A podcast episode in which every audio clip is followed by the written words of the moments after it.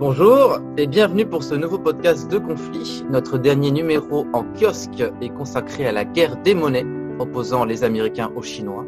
Vous pouvez également vous rendre sur notre site revueconflit.com où nous vous proposons plusieurs centaines de podcasts en libre accès, mais également des cours en ligne, des voyages. Euh, le dernier cours porte sur une introduction à la géopolitique du Moyen-Orient, mais si vous souhaitez nous soutenir, le meilleur moyen reste l'abonnement. Cet abonnement nous permettra de continuer à vous proposer toujours plus de contenu de qualité. Je reçois aujourd'hui au micro de conflit l'abbé Christian Venard. Bonjour mon père. Bonjour Tigrane. Mon père, vous êtes ancien aumônier militaire parachutiste, petit-fils de légionnaire, fils de Saint-Cyrien et actuellement aumônier de la force publique de la principauté de Monaco. Donc, je précise que vous travaillez avec les carabiniers de la principauté, mais aussi les pompiers monégasques. Et vous êtes parmi vos multiples casquettes délégué épiscopal au service de la communication et de l'évangélisation numérique du diocèse de Monaco.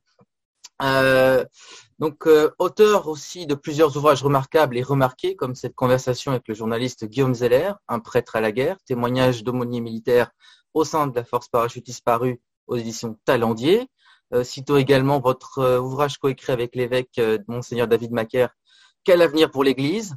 Et ce petit guide de la sainteté de A à Z, Doper votre vie spirituelle chez Artege. On peut également. Si vous, permettez, j'ajoute parce que ça peut intéresser euh, vos auditeurs aussi un, ouvrage écrit en collaboration avec un médecin militaire, euh, psychiatre et mon frère euh, qui est officier dans l'armée française, qui s'appelle La densification de l'être, qui est un ouvrage dédié tout particulièrement à comment préparer les, les personnels des forces armées, des forces de l'ordre en général, et puis d'une manière plus générale, les citoyens à se confronter aux situations délétères et aux situations difficiles. Voilà, petit ouvrage paru euh, chez, euh, aujourd'hui, la maison d'édition va me revenir dans, dans, quelques instants. Mais on le trouve très facilement. Et nous pouvons aussi vous lire euh, sur votre blog, blog du padrevenard.wordpress.com. Avant de, de, démarrer notre entretien, j'aurais souhaité que vous nous parliez un petit peu de vos fonctions actuelles au sein de la principauté de Monaco et qu'est-ce qui fait aussi la singularité euh, de cette, ce micro-État dans lequel vous exercez votre, votre métier, étant donné que euh, la religion catholique fait office de, religion d'État, ce qui est quand même euh, considérablement différent en termes de contexte par rapport à ce que nous vivons ici en France. Alors, comme vous l'avez euh, très bien dit, ici j'ai deux casquettes, ici à Monaco. Une casquette euh, qui euh, est un service direct de l'Église de Monaco, de l'archidiocèse, comme délégué épiscopal. Je, dirige le service communication du diocèse, qui essaye, ça fait depuis deux ans et demi maintenant, d'être assez actif sur les réseaux sociaux en particulier. On produit quatre vidéos par semaine. Une de nos, euh, une de nos convictions, c'est que le, langage audiovisuel est un des langages les plus euh, faciles aujourd'hui pour nos contemporains, et donc on essaye de les rejoindre pour porter le message du Christ, de l'Église, et puis d'une manière générale de la civilisation.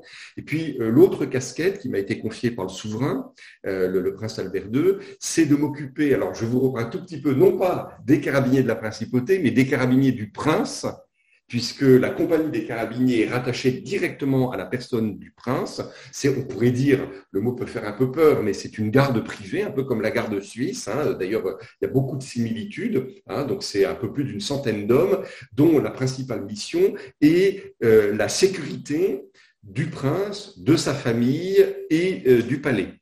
Et puis, euh, formant la force publique de Monaco, donc les militaires de Monaco, il y a cette compagnie de carabiniers, et puis il y a une compagnie de sapeurs-pompiers qui, elle, porte le nom de compagnie de sapeurs-pompiers de Monaco, parce que historiquement, elle a été mise en place euh, à la fois par les princes, mais aussi par, euh, au, tout début, c'était d'ailleurs la SBM, la Société des bains de mer, qui gérait euh, le, les pompiers. Et puis ensuite, c'était la mairie de Monaco. Et aujourd'hui, donc, c'est un, service, une compagnie euh, très technique.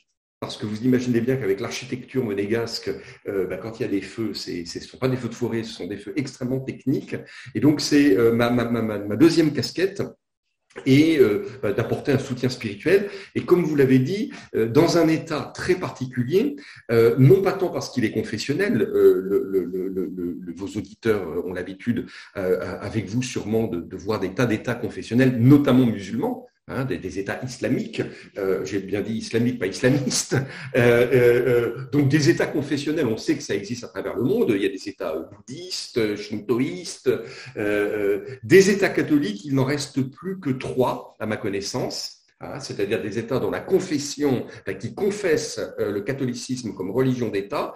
donc il y a Malte, le Liechtenstein, si je ne dis pas de bêtises, et Monaco. Et donc, en effet, ici à Monaco, nous vivons sous un régime qui n'est même pas d'ailleurs un concordat. Hein. Il y a un traité, il y a un accord entre le Vatican et euh, la principauté de Monaco. Et l'article 9 de la Constitution monégasque, puisque nous sommes dans une monarchie euh, constitutionnelle. Hein. alors, euh, c'est très particulier le système monégasque. J'aime citer souvent notre, notre prince Albert II, qui dans son discours d'intronisation disait Monaco doit être une société modèle et un modèle de société. Alors nous sommes un micro-État, une cité-État un petit peu à la mode antique, euh, mais dont les institutions, euh, je crois, sont vraiment particulièrement intéressantes à étudier, euh, notamment parce que, vous voyez, souvent on veut opposer la confessionnalité de l'État à la capacité à, l'État d'être moderne, et ben, évidemment Monaco est un contre-exemple à, cette fausse idée, parce qu'on ne peut pas nier la modernité euh, de Monaco, euh, l'engagement au sein de la... Vous savez que Monaco euh, a décidé d'être un des États les mieux connectés au monde, avec cette idée profonde, je suppose que vous avez déjà fait avec certains spécialistes des, podcasts sur cette question-là, mais la, superficie numérique d'un pays peut être totalement euh, ne, rien avoir avec sa superficie géographique. Et c'est dans ce cadre-là, par exemple, que le, gouvernement monégasque, le gouvernement princier, a mis en place depuis plusieurs années un grand programme qui s'appelle Monaco Extended, qui veut faire de Monaco un des cinq pays les plus puissants sur le plan numérique. Alors ça se met en place petit à petit. Et vous voyez dans mon autre casquette, celle de, délégué épiscopal à la communication, justement, euh, l'Église à Monaco essaye aussi de mettre ses pas dans ce, cheminement numérique euh, euh, qui est le nôtre. Donc un État confessionnel, ça veut dire que par son article 9, l'État monégasque déclare qu'il est catholique. Ce qui veut dire qu'ici, le catholicisme est religion d'État. Qu'est-ce qu'on peut en voir comme euh, conséquences très concrètes euh, bah, Par exemple, euh, dans le processus législatif, quand des questions touchent, j'allais dire, des domaines où l'Église ne peut pas ne pas avoir son mot à dire, on pense en particulier à des questions éthiques, euh, le, début ou la fin de la vie, hein, les questions autour de l'avortement, les questions autour de, de, de, donc de la fin de vie, euh, ou, ou, des questions comme par exemple le travail du dimanche. Eh bien, l'Église, d'une manière très ouverte, est officiellement euh, contactée et par le gouvernement princier et euh, par le Conseil national, euh, qui est une instance de, de, de, de représentation des monégasques. Alors non, c'est pas un parlement, parce que euh, contrairement à un parlement, là, ici à Monaco, il n'y a qu'un seul souverain, et c'est le prince. Voilà, donc le, le, prince a des sujets, ce qui veut dire qu'ici, la souveraineté réside dans le prince, voilà, qui est prince par la grâce de Dieu. Mhm. Donc c'est vraiment une spécificité euh, euh, là qu'on trouve très, très, à, très peu d'endroits. Il y a néanmoins concédé par les princes euh, à la fin du 19e siècle, donc un conseil national, oui, qui pourrait s'apparenter un peu à un parlement, mais si vous voulez, par exemple, qui ne peut être à l'origine des lois que sur accord du gouvernement princier. Donc il faut que le pouvoir législatif, euh, il faut que le pouvoir exécutif donne son accord pour que euh, le, Conseil national puisse euh, éventuellement proposer une loi. Alors donc l'Église joue un rôle dans toute la société. Un autre exemple qu'on pourrait prendre, c'est que les autres cultes qui sont présents à Monaco le sont parce que l'Église donne son accord en disant, bah, euh, OK, il n'y a pas de souci pour que tel ou tel culte euh, puisse être présent, mais par exemple, les manifestations publiques du culte sont réservées exclusivement à l'Église catholique et sont soumises à autorisation si euh, il s'agit d'autres d'autres religions. Pour finir sur ce sujet, et puis je vous laisse peut-être ensuite rebondir, je, ma conviction, notamment depuis que je suis ici, c'est que la confessionnalité de l'État, non seulement ne nuit pas à la liberté de conscience ou à la liberté de culte, mais au contraire, elle la renforce. Parce qu'un État confessionnel veut dire que euh, l'État en tant que tel prend en compte le fait religieux est un, élément essentiel qui est peut-être, et ça prépare peut-être la suite de notre entretien, qui est peut-être parfois trop nié par certaines formes de laïcité, le fait que l'être humain est euh, dans sa nature un être euh, transcendant un être spirituel. Qui, un être spirituel, un être mm. qui cherche à comprendre au-delà de la simple horizontalité, de la simple matérialité des choses. Et du coup, un état confessionnel est plus à même de comprendre les aspirations, y compris d'autres religions, y compris d'autres spiritualités, pour être euh, très généraliste, et donc de, de, de, faire respecter ce principe auquel, en tout cas, nous, occidentaux, nous sommes très attachés, de euh, non seulement la liberté de culte, mais au-delà de la liberté de conscience. Comment est perçu le modèle français de laïcité vu de Monaco, sachant que c'est un modèle de plus en plus difficile à expliquer à des non-français? La, laïcité française fait figure d'exception, de, singularité, et puis euh, cette, laïcité pardon, est mise à mal euh, par, euh, par plusieurs débats, notamment sur le séparatisme. Euh, je pense que vous vous êtes exprimé à ce sujet à plusieurs reprises dans vos ouvrages et vous peut-être pointez du doigt une, tendance totalisante à, à nier justement cette aspiration, cette transcendance en fait que, que l'être humain a naturellement depuis sa naissance. Ben, euh, je, vois des éléments, hein, deux éléments dans votre question. Alors, comment est-ce qu'ici à Monaco, euh, c'est ben, D'abord, euh, les monégasques et les résidents monégasques, hein, puisqu'on n'a pas tout à fait le même statut, il y a les, monégasques qui ont la nationalité monégasque, hein, à peu près 8000 monégasques sur une population officielle de 38 000 habitants, et le reste, ce sont essentiellement des résidents italiens, français et pour l'essentiel, et monégasque, hein, 8000, 8000, 8000 à peu près. Hein. Et puis tout ça, c'est les 150 euh, nationalités du monde qui sont représentées ici, plus ou moins. Hein. Donc un, un, État qui est quand même marqué aussi par euh, une pluralité de cultures qui viennent y résider, mais une très forte identité. Et de ce point de vue-là, euh, les, gens qui vivent à Monaco, quand on parle de la France, on parle le grand pays voisin et ami, euh, ce qui est à la fois affectueux, mais euh, avec une petite en disant voilà, euh, euh, il y a en permanence une nécessité pour Monaco de préserver son Monaco Way of Life, si vous voulez, si vous me permettez, c'est-à-dire cette spécificité. Alors bien sûr, euh, nous ne vivons pas sur un îlot isolé. Euh, L'ambiance culturelle monégasque est, est, très marquée aussi par l'Italie, euh, qui, sur la question qui nous intéresse en ce moment de la laïcité, euh, a, a, une vision quand même moins violente, si vous me passez l'expression, que la France. Euh, mais bien sûr, on n'est pas sur une île euh, déserte, isolée, et, et, et, donc à Monaco aussi, l'influence de la, de la laïcité à la française, mais je dirais d'une manière plus générale de la sécularisation de l'Europe et de la perte en Europe du sens des racines civilisationnelles et donc aussi religieuses de l'Europe, euh, on en trouve des traces même ici à Monaco. Si vous voulez, le, pour les gens qui ont à s'en préoccuper ici à Monaco, euh, en effet, euh, nous, nous, sentons bien que si nous voulons préserver ce qui a fait et ce qui fait aujourd'hui le succès de Monaco, euh, et donc en particulier la confessionnalité de l'État, eh bien, euh, en permanence, il y a des, si je dis des attaques, c'est, le mot est trop fort, mais une érosion qui peut arriver parce que, ben voilà, encore une fois, euh, les gens qui vivent à Monaco, on traverse la rue, on est en France. Et, et, et, et au niveau culturel, on baigne aussi, euh, même s'il y a aussi beaucoup d'influence italienne, dans le bain français. Ce qui m'apparaît pour la France, à partir de l'expérience que, bon, j'ai servi, vous l'avez rappelé, pendant 22 ans dans les armées françaises, et puis je suis une nationalité française, euh, j'ai fait toutes mes études à Paris il y a très très très longtemps maintenant, mais euh, ce qui m'apparaît, c'est que euh, je voudrais pas être trop euh, caricatural. Mon sentiment depuis très longtemps, c'est que la laïcité à la française est en fait une espèce de confessionnalité de l'État. L'État, euh, en fait, mais ne le disant pas, c'est là qu'il y a quelque chose d'un peu euh, ennuyeux, l'État professant l'athéisme comme une religion d'État.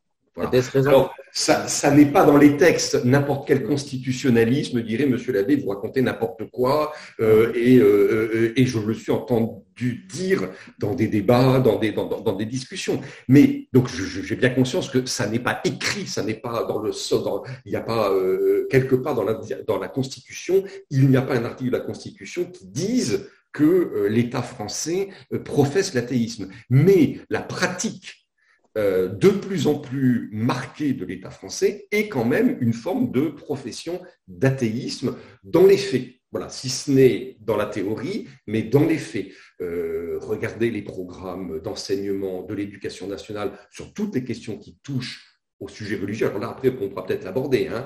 Je fais juste une assise et, qui est en même temps euh, un bémol, c'est que l'arrivée massive de la religion euh, islamique en Europe, et en particulier en France, a, fait bouger la donne. C'est-à-dire que la religion s'est réinvitée dans le débat sous une forme dans laquelle on est tous un peu euh, perdus, parce que le référentiel n'est plus ce qui était notre référentiel historique, c'est-à-dire le christianisme. C'est-à-dire qu'aujourd'hui, quand vous parlez en Occident, et en France en particulier, quand vous parlez religion, le référentiel qui se met en place dans le cerveau de notre interlocuteur, c'est la religion telle que le conçoit l'islam.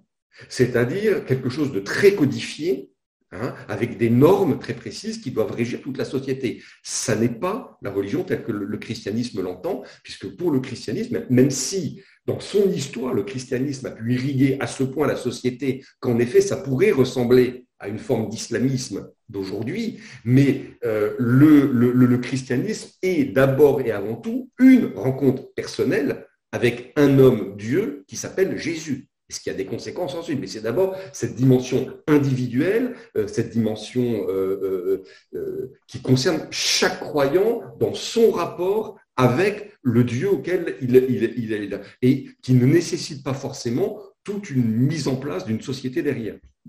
Et donc, pour revenir sur la question de, de plus précise de la laïcité, je trouve pour le dire d'une manière un peu polémique, euh, que, euh, par exemple, nos évêques euh, d'aujourd'hui passent un peu facilement sur tous les combats qui ont été ceux de leurs prédécesseurs, par exemple en 1905, et la mise en place de la laïcité en 1905 étant quand même, il faut à un moment donné être un peu sérieux si on est, à tant soit peu, et juriste et historien, ce qui est ma formation de base, elle s'est quand même faite dans un, dans un climat de conflit de conflits énormes avec rupture des relations diplomatiques avec euh, le Saint-Siège, de conflits avec invasion des églises, euh, prise en main des biens de l'Église. Euh, on a mis des gens en prison, des officiers, des gens des forces de l'ordre ont dû démissionner parce qu'on leur avait conscience qu'ils ne pouvaient pas obéir aux ordres que leur donnait la République à ce moment-là. On oublie un peu trop facilement tout ce contexte et, et on oublie que la loi de 1905, dont je ne nie pas qu'elle peut aujourd'hui apporter ici ou là euh, pourquoi pas des éléments, des solutions, des éléments positifs, mais euh, c'est un peu trop facile de faire l'impasse sur le fait qu'elle a d'abord été voulue comme une arme contre l'influence du catholicisme dans la société. Ben, et ce qui est passionnant aujourd'hui, c'est que, encore une fois, l'arrivée importante, euh, je, retire le mot massif que j'ai dit tout à l'heure, qui peut porter à, polémique, mais l'arrivée significative euh, de, populations qui se rattachent culturellement et religieusement à un autre système, l'islam, euh, a finalement bah, bouscule la République française. C'était facile finalement avec les Juifs que Napoléon avait mis au pas, euh, euh, bon, avec les protestants et les catholiques, parce qu'il y avait ce fondement quand même euh, rendre à Dieu ce qui est à Dieu et rendre à César ce qui est à César. Et ça, finalement pour la République française, c'était relativement facile. Surtout quand on a aujourd'hui des évêques qui sont les premiers à dire oh là là, vive la loi de 1905. Bon, ce qui pour moi est une absurdité totale sur le plan en tout cas au moins intellectuel, avec le respect que je dois euh, aux, fonctions qui sont les leurs, mais euh, c'est intellectuellement totalement absurde. Euh, je ne dis pas qu'il faut partir qu'on ne se méprenne pas. Je ne suis pas Savonarole en train de dire qu'il faut partir en guerre contre l'État. Enfin, que les catholiques devraient en France partir en guerre contre l'État, etc. Ce que je dis, c'est qu'on a quand même le droit, comme catholique, d'avoir des réserves par rapport à, cette pratique de la laïcité à la française qui ne nous fait pas la part belle et qui a quand même été voulu au départ. Je ne dis pas qu'aujourd'hui, euh, chaque homme ou chaque femme politique euh, qui met en œuvre la politique française a dans la tête de combattre l'Église catholique parce que de toute façon, la pauvre Église catholique ne représente de toute façon plus grand-chose aujourd'hui, mais nous avons quand même le droit comme catholiques d'émettre des réserves, des des, des, voilà, des réserves sur euh, cette laïcité à la française que, moi je trouve, si vous voulez, euh, euh, tout le monde a applaudi au discours du président Macron Bernardin. Bon, ah, écoutez, moi, oui, il y avait quelques passages intéressants. in fine, bon, je ne suis pas totalement convaincu. on a un président, Emmanuel Macron, en l'occurrence, qui a reçu une éducation, notamment en partie chez les jésuites, et un président de la République qui, contrairement à son prédécesseur, et vous me, vous me, enfin, vous me corrigerez si c'est pas le cas, a accepté d'être chanoine de Latran à Rome, ville où vous avez effectué votre séminaire.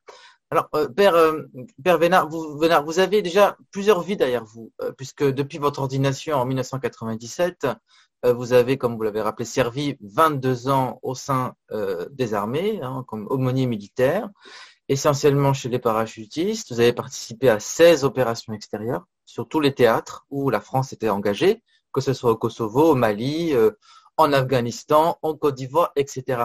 Avant de revenir sur cette expérience absolument décisive, comment devient-on aumônier militaire catholique et à quand remonte cette institution sachant qu'on parle quand même d'un métier qui était exercé déjà à l'époque de nos rois. Euh, c'est Saint-Louis. Qui Saint -Louis, à, l'origine, c'est le roi Louis IX, Saint-Louis, euh, qui euh, a souhaité que la soldatesque n'avait pas très bonne réputation et les, mœurs des soldats n'étaient pas tout à fait, tout à fait conformes toujours aux préceptes du catholicisme. Et donc Saint-Louis souhaitait que ces soldats qui, qui ont une âme les soldats ont une âme. Et vous savez, souvent je dis aujourd'hui, euh, dans nos armées, c'est même peut-être la partie la plus fragile de nos soldats. C'est leur âme. Et euh, euh, Saint-Louis voulait que ben, les, soldats, dans leur état de soldat, puissent faire leur salut. Donc, il a voulu, et à l'époque c'est très amusant, comme la fréquentation des soldats était quand même dangereuse pour le salut des âmes, il a voulu que ce ne soit que des religieux éprouvés qui deviennent euh, aumôniers euh, auprès de ces militaires.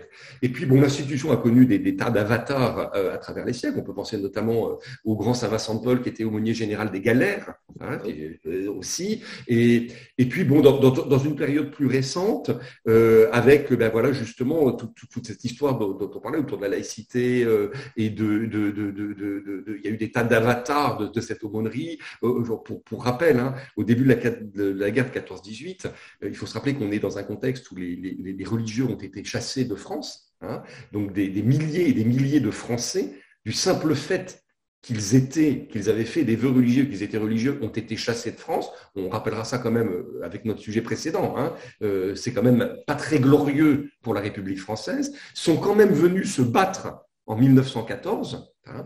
Et euh, alors, il y avait une aumônerie militaire assez faible. Hein. Il a fallu euh, que les, aumôniers militaires et ceux qui étaient leurs chefs à l'époque se battent aussi pour augmenter les effectifs. Et ce qu'on a vu très vite, aux, grandes dames des républicains euh, euh, euh, athée et laïque, c'est que ce rapprochement de population entre des, milliers, des centaines de milliers de soldats et puis ces prêtres, ces religieux qui venaient les rejoindre pour vivre leur vie, soit comme simples soldats, officiers, enfin sous-officiers, officiers, soit spécifiquement comme aumôniers, ben, avait beaucoup, beaucoup rapproché beaucoup de Français de la religion. il y a des textes magnifiques, j'ai relu pendant l'été des, des, souvenirs justement d'aumôniers militaires 14-18. Alors nous sommes héritiers de cela, nous sommes héritiers, quand je dis nous, je parle de, de l'aumônerie militaire française. Hein. Nous sommes héritiers aussi de, ces grands aumôniers de la guerre 39-45, aussi, je pense au père de Noroy en particulier, qui ont fait forger aussi la résistance. Et puis, de manière plus, euh, et là c'est l'ancien aumônier parachutiste qui parle, des héritiers très proches de nos anciens d'Indochine et d'Algérie. Hein, et le, fondement de l'aumônerie militaire, c'est moi quand je suis rentré dans l'aumônerie, euh, donc vous l'avez rappelé en 1998, j'étais ordonné prêtre en 97 et j'ai commencé en 98 dans l'aumônerie militaire. Euh, le mot d'ordre à l'époque, avec notre évêque qui était monseigneur euh, excusez-moi, ça va revenir, Michel Dubost, euh, c'était le mot d'ordre, c'était être avec. Voilà, le, premier rôle de l'aumônier militaire. D'ailleurs, je vais vous dire, quel que soit son culte, hein, puisque depuis la République française, alors quand je suis rentré, il y avait déjà le culte israélite, le culte protestant, le culte catholique, et puis depuis 1995, si je ne dis pas de bêtises, non, c'est plus tard, plus tard, 2005, le, culte euh, euh, musulman qui, est adjoint. Mais le premier rôle de l'aumônier, quel que soit le culte qu'il sert, c'est d'être proche des hommes militaires. Alors, comment est-ce qu'on devient aumônier militaire? Il y a plusieurs voies.